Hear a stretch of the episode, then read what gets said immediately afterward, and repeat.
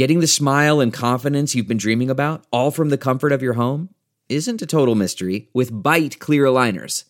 Just don't be surprised if all your friends start asking, What's your secret? Begin by ordering your at home impression kit today for only $14.95. Bite clear aligners are doctor directed and delivered to your door. Treatment costs thousands less than braces, plus, they offer flexible financing, accept eligible insurance, and you can pay with your HSA FSA.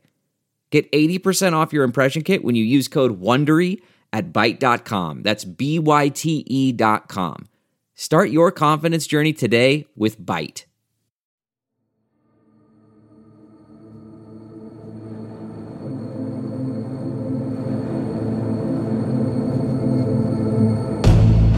¿Qué tal amigos? Yo soy Jamie Virgin de Sinclair Broadcasting desde Laredo, Texas, esta semana con esta nueva edición de Crisis de Migración, la pelea por la frontera. Este, no estamos en contra de la inmigración, estamos en contra de lo ilegal. Tiene que haber ley y tiene que haber orden para que toda la gente pueda respetar las leyes que nosotros tenemos. Es algo que esta administración dice, no, no, no, no queremos el título 42, están en la corte, pero al mismo tiempo prácticamente lo usan cada día. Tienen que entender que nosotros como hispanos venimos a los Estados Unidos a integrarnos, no a generar división. Tenemos las mismas necesidades que cualquier persona cuando nos convertimos en ciudadanos americanos. Simplemente soy un ser humano sensible y con empatía hacia la gente, con amor al prójimo y con mucha solidaridad para ellos. Una persona que ama, que ama lo que hace y que ama a las personas que vienen y tocan a mi oficina y como seres humanos que son y como hijos de Dios que somos. Yo no, yo no veía para los lados, yo iba era de frente. Porque si veía alguna cosa me podía traumatizar y eso me podía perjudicar mi, mi paso al ritmo en que yo venía. Una de las carreras más importantes del país para el Congreso fue el Distrito 28. El actual congresista demócrata Henry Cuellar estaba tratando de mantener su puesto contra Cassie García, candidata republicana, quien más recientemente trabajó para el senador Ted Cruz de Texas. El Distrito 28 cubre desde San Antonio hasta la frontera desde Laredo al Río Grande. Hablamos con el congresista el martes 8 de noviembre durante la votación. Congresista, primero que todo, felicitaciones porque ganó el puesto de nuevo. Muchas gracias. Este, fue una victoria este, muy importante para mi distrito. Ganamos por casi 14 puntos. Este, y lo quiero dar muchas gracias este, al pueblo de, de, San Antonio, Guadalupe, todo hasta Laredo y hasta Stark County. Déjeme preguntarle la importancia del Distrito 28 cuando estamos hablando de inmigración y libre comercio, de poder hacer ambas cosas, tener inmigración controlada y también permitir que entre y salga todo el comercio de México y de los Estados Unidos. Hay posiciones extremas a la izquierda, posiciones este, a la derecha. Las, eh, las posiciones a la extrema, a la, a la izquierda, quieren que entren todas las personas, pero ya que tenemos también las uh, posiciones a la extrema, a la derecha, que no quieren dejar a nadie. Mi posición es que debemos de tomar una posición más con balance, como se dice, este, donde las cosas buenas como el, la, el, el comercio puede entrar, uh, la gente que quiere entrar legalmente debe de entrar, pero las cosas malas como drogas o las personas que no deben estar aquí, este, no deben de entrar. Y por eso es importante tener un congresista del, del, de la frontera que conoce la frontera, que no nomás viene a visitar uh, you know, una vez al año por unas horas y, cre y, creen, creen que saben más que de las personas que viven aquí. Y por eso es importante tener un congresista que entiende la frontera bien. Déjeme preguntarle, con el último cambio que hizo el presidente Biden, con la póliza, básicamente fue un retorno a la, a póliza 42 de Donald Trump, que ahora mismo todavía están peleando en una corte federal. ¿Por qué ese cambio drástico específicamente con la gente venezolana? Eh, sí, y yo hablé con el secretario cuando iban a hacer esto, este, y usted sabe que este, la administración ahorita dice que no quiere el título 42, pero al mismo tiempo usan el, el título 42, este, cada, se regresa cientos de miles de personas, este, cada año. Este, hay dos títulos que se usa, el 42 y el, y el, y el 8, título 8. Este, usaron a, a, Venezuela como, este, si lo van a usar a, a otros este, países, pero sí es algo que esta administración dice, no, no, no, no queremos el título 42, están en la corte, pero al mismo tiempo prácticamente lo usan cada día. Para las personas que vienen rumbo a los Estados Unidos. Ahora mismo en esta edición tenemos entrevistas que han llegado 2.400 personas a la frontera en Matamoros y están esperando. Era una nueva caravana llena de haitianos, venezolanos, cubanos, colombianos. Esas personas que van a oír esto, las personas que vienen rumbo a los Estados Unidos, ¿qué usted le diría a ellos antes de que hagan ese largo viaje? Deben de este, entender este, que este, deben de entrar los Estados Unidos en una manera, porque si tenemos unas reglas que se regresan a esas personas, o no reglas, pero leyes, eh, este, deben entender que este, unos de ellos este, van a estar en, en, en partes muy peligrosas, pasar unas partes muy peligrosas, a pagar un dinero, van a pagar un dinero, pero si te van a regresar vas a perder el dinero y posiblemente este, cuando vienen ese uh, viaje peligroso, pueden perder la vida. Y la última pregunta hoy sería, ¿cómo usted piensa trabajar con el gobernador Abbott, quien también fue reelegido y quien básicamente está tomando la posición de que él va a hacer el trabajo del gobierno federal a limitar la cantidad de gente que entra al país? Voy a, buscar maneras donde puedo trabajar con el gobernador en la economía, esta, transportación pero él sabe muy bien que este, este, cuando hablamos de, de la inmigración, ese es algo del gobierno federal. Él ya gastó uh, billones de dólares en, en, los años en diciendo que iba a regresar personas. Él dijo que iba a hacer, o él hizo unos arreglos con todos los gobernadores mexicanos en el lado, mexicano, en el lado mexicano. ¿Sabes qué? Todos están entrando.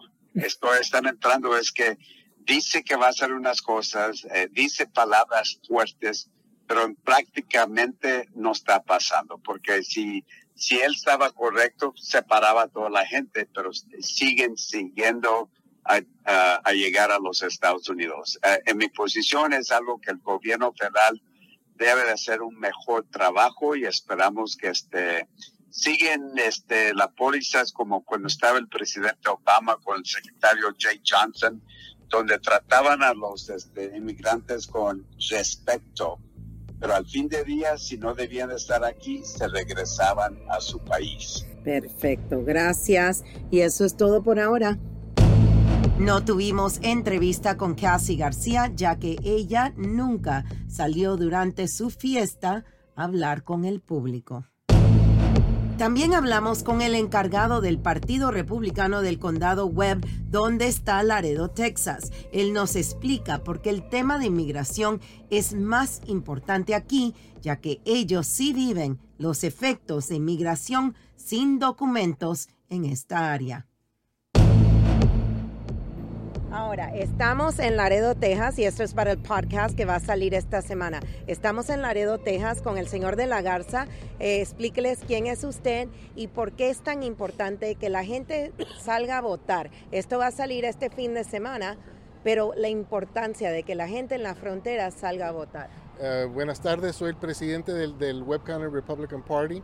Y la importancia del votante es porque queremos representar los valores y, los, y lo que nosotros representamos aquí en, Sur Texas, que son este, los valores conservativos, familiar, este, para defender este, todo, todo policíaca que nos ayuda este, defender y mantener este, la orden y la ley que tenemos aquí en Sur Texas. ¿Qué tan importante es cuando estamos hablando de inmigración? La mayoría de la gente quiere decir, ah, estoy en contra, en favor, pero la mayoría de la gente no viven en la frontera como ustedes. ¿Qué tan importante es esta elección para ustedes?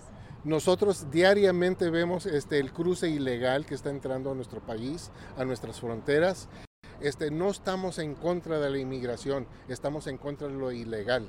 Tiene que haber ley y tiene que haber orden para que toda la gente pueda respetar las leyes que nosotros tenemos. Al estar eh, dejando que la gente pase, eh, se, pierde ese valor y es, importante no dejar que tomen ventaja de, lo, del, del open border que tenemos ahorita.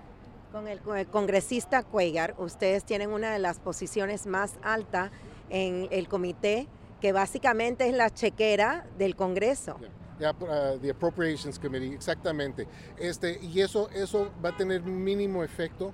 Este, obviamente, estando allí por muchos, muchos años y mucho tiempo, tiene influencia, claro que sí. Pero como él empezó, empezó también como este, novato y ahorita este, ya tiene su experiencia, entonces nosotros vamos a poder este, tener a alguien que entre como novato y, también crecer, pero no creo que nos vaya a afectar mucho en lo que es, eh, los ingresos que tenemos para Sur Texas. Ahora vamos con nuestro compañero Carlos Maecha allá en Florida. Y Carlos, sé que se están preparando para el huracán, así que gracias por estar con nosotros. No, muchísimas gracias, Yami, por la invitación y es un gusto volver a estar aquí en tu podcast. Mira, queremos saber eso de la reelección del gobernador DeSantis. ¿Cómo lo ha recibido la comunidad latina allá en Florida? Bueno, hay que ver la diversidad que existe aquí en el sur de la Florida y más en el estado donde la gran mayoría de la comunidad cubanoamericana estaba totalmente a favor de la reelección del gobernador DeSantis. Mientras que parte de los votantes suramericanos, mexicanos, centroamericanos estaban apoyando mucho más a el exgobernador Charlie Crest. Pero al conocer que DeSantis fue reelegido y viendo un margen, pues no tan grande, pero sí un margen de diferencia entre unos casi 20 puntos a favor de DeSantis comparado con Crest, pues realmente la comunidad lo tomó como diciendo, vamos a ver los demócratas en qué tenemos que trabajar y en qué estamos mal, en vez de decir, no, pero ¿por qué razón DeSantis ganó? La verdadera razón por la cual DeSantis ganó es porque la comunidad está en general muy preocupada por la situación económica. Incluso cuando hablamos con algunos demócratas aquí del sur de la Florida, nos decían que esto iba a ser un tema muy difícil para ellos y que realmente iba a ser la carta mayor para los republicanos y que cada vez más se está tornando rojo. Así no lo dijeron. No nos dicen de esa manera es que están reflexionando, aceptando la derrota, pero la reflexión del por qué está pasando esto ¿por qué cada vez más el independiente está tirando a favor del rojo en vez del azul? ¿Y cómo van a mejorar los demócratas aquí en la Florida para obtener más votos? Mira que aquí en el condado Palm Beach, principalmente, dos demócratas en la comisión del Palm Beach perdieron, siendo un condado que su gran mayoría vota por demócratas. Entonces, cuando vieron totalmente la reacción, la reelección de DeSantis, los nuevos cupos electorales de republicanos dentro de las comisiones locales y la reacción de Marco Rubio volviendo a reelegirse en el Senado, María Elvira Salazar estando como congresista ganándole a la primera colombiana demócrata en la parte del Congreso y ver la reelección de DeSantis, la verdad que dijeron, estamos operando mal, hay que reflexionar y vamos a ver cómo ganamos de nuevo ese voto latino. Oye, y ahora que dijiste es María Elvira Salazar, para la gente que no vive en Florida, que nos oyen a través de los Estados Unidos, el nombre les debe de sonar. Cuéntales quién es María Elvira Salazar. María Elvira Salazar es una periodista, fue una de las eh, principales caras de programas matutinos en Mega TV, que también salió a nivel nacional. Ella estuvo casada también con un eh, productor y con un presentador de televisión muy famoso cubanoamericano aquí en el sur de la Florida y al lanzarse siendo totalmente respaldada por el presidente Trump y por el gobernador DeSantis, pues gana la elección hace cuatro años. Y ahora, pues, eh, vuelve a ser reelegida por la comunidad eh, cubanoamericana, por el respaldo del Partido Republicano y por esa atracción que ha sido una mujer que se le ha enfrentado totalmente al gobierno de Biden, ha enviado por medio de sus redes sociales discursos de crítica, de, ponerlo sinceramente como tambaleando ante la comunidad hispana por el hecho de no hacer nada ante los temas migratorios e incluso al tema entre Venezuela y Cuba. Y por esa misma razón tiene un gran respaldo. Esa es María Elvira Salazar. Ok, entonces, la última pregunta que te quiero hacer. Muchas de las personas cuando estaban hablando del voto hispano, sea a través de Fox, de CNN, todo el mundo piensa que el voto hispano es como un zapatito que le queda a todo el mundo. Eso no es cierto. Todos los hispanos somos diferentes, tenemos los diferentes temas que son los que nos impulsan a votar. ¿Qué tú crees que ha aprendido ahora el Partido Demócrata y el Partido Republicano, ya que tampoco hubo una marea roja a través de los Estados Unidos? ¿Qué es lo que tienen que aprender de estas elecciones? Mira, yo creo que tienen que aprender, y tienes tú toda la razón, de que nosotros como voto latino, que es un voto muy importante, se hace con las convicciones que nuestra comunidad hispana está reflejando. Somos unas personas que en su parte somos conservadores, pero a la vez también tenemos esa ración social. Somos una comunidad que tiene que ser más entendida por los políticos no solamente en el momento de campaña, es cuando les dan como ese dulcecito para ver cómo obtengo su voto y hablo de su país o trato de hacer bulla para ver de qué manera se pueden impulsar algunas leyes que afecten una particular región, ya sea Cuba, Venezuela, Colombia, etcétera. Tienen que entender que nosotros, como hispanos, venimos a los Estados Unidos a integrarnos, no a generar división, tenemos las mismas necesidades que cualquier persona cuando nos convertimos en ciudadanos americanos, que también estamos preocupados por la situación económica, la seguridad, la seguridad escolar, el bienestar de nuestros hijos y de nuestra salud y también el beneficio de nuestras personas mayores y lo que queremos después de trabajar tanto para obtener al menos una pensión. Esa es la comunidad hispana, una comunidad trabajadora, creo que es el momento, y más por medio de los demócratas aquí, lo hablo porque estoy aquí en la Florida, tienen que conocer mejor a la comunidad hispana y estar unidos en sus verdaderas necesidades. Que si el latino necesita trabajo, que si el latino está preocupado por la seguridad de las escuelas, que se les escuche, que se hagan cambios, que realmente estemos, estén con nosotros. Yo creo que eso es lo más importante que esas elecciones han marcado y es el mensaje que la comunidad hispana le ha empezado a entregar cada vez más al Partido Azul como también al Partido Rojo. Pero el Partido Rojo, la única ventaja ha sido la, el condicionamiento, la culturización, porque la comunidad cubanoamericana por siempre ha estado aferrada al Partido Republicano desde la época de Reagan, desde la época, creo, de los 50 y por esa misma razón ha tenido una trascendencia cultural de hijos a hijos, de abuelos a padres, políticamente hablando, que eso lo tiene muy bien aferrado el Partido Republicano y es algo que el Partido Demócrata le ha quedado difícil de obtener. La nueva ola que está llegando de cubanos, ¿qué tanto afectó eso, tú piensas, o nada, inmigración a las elecciones en el estado de Florida? Totalmente, totalmente afectó, totalmente afectó, porque por su parte algunos hispanos que ya están legales aquí necesitan una reforma migratoria, dicen que la ilegalidad es algo que se tiene que acabar y con los discursos que tuvo tanto el presidente Trump años anteriores, con ahora la retórica de DeSantis a involucrarse con los problemas de la frontera sur, despertó ese sentimiento del cubano que realmente dice ya soy americano y aquí realmente se tiene que arreglar la ley. De lo que no hacen los demócratas con la necesidad de los otros grupos étnicos que necesitan realmente una reforma y una posición directa al tema migratorio y una postura de normalidad en el sentido de se va a atender las necesidades de los inmigrantes aquí en los Estados Unidos, pero esta papa caliente, Yami, nos la han dado directamente de un bando al otro y solamente el Partido Demócrata para la comunidad hispana ha llegado solamente en promesas, pero no en hechos contundentes ni leyes sólidas para marcar una diferencia. Ahí está el talón de Aquiles.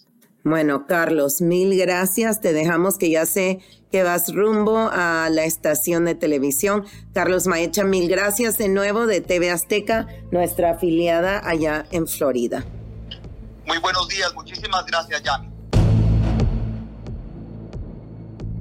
Mientras que el país salía a votar, la inmigración continuaba en la frontera. Ahora vamos al Valle del Río Grande, donde una nueva caravana ha llegado. La mayoría de ellos son de Haití y Venezuela. Gladys Cañas es parte de una asociación quien está ayudando a los nuevos inmigrantes donde el idioma a veces es una barrera. El idioma es una barrera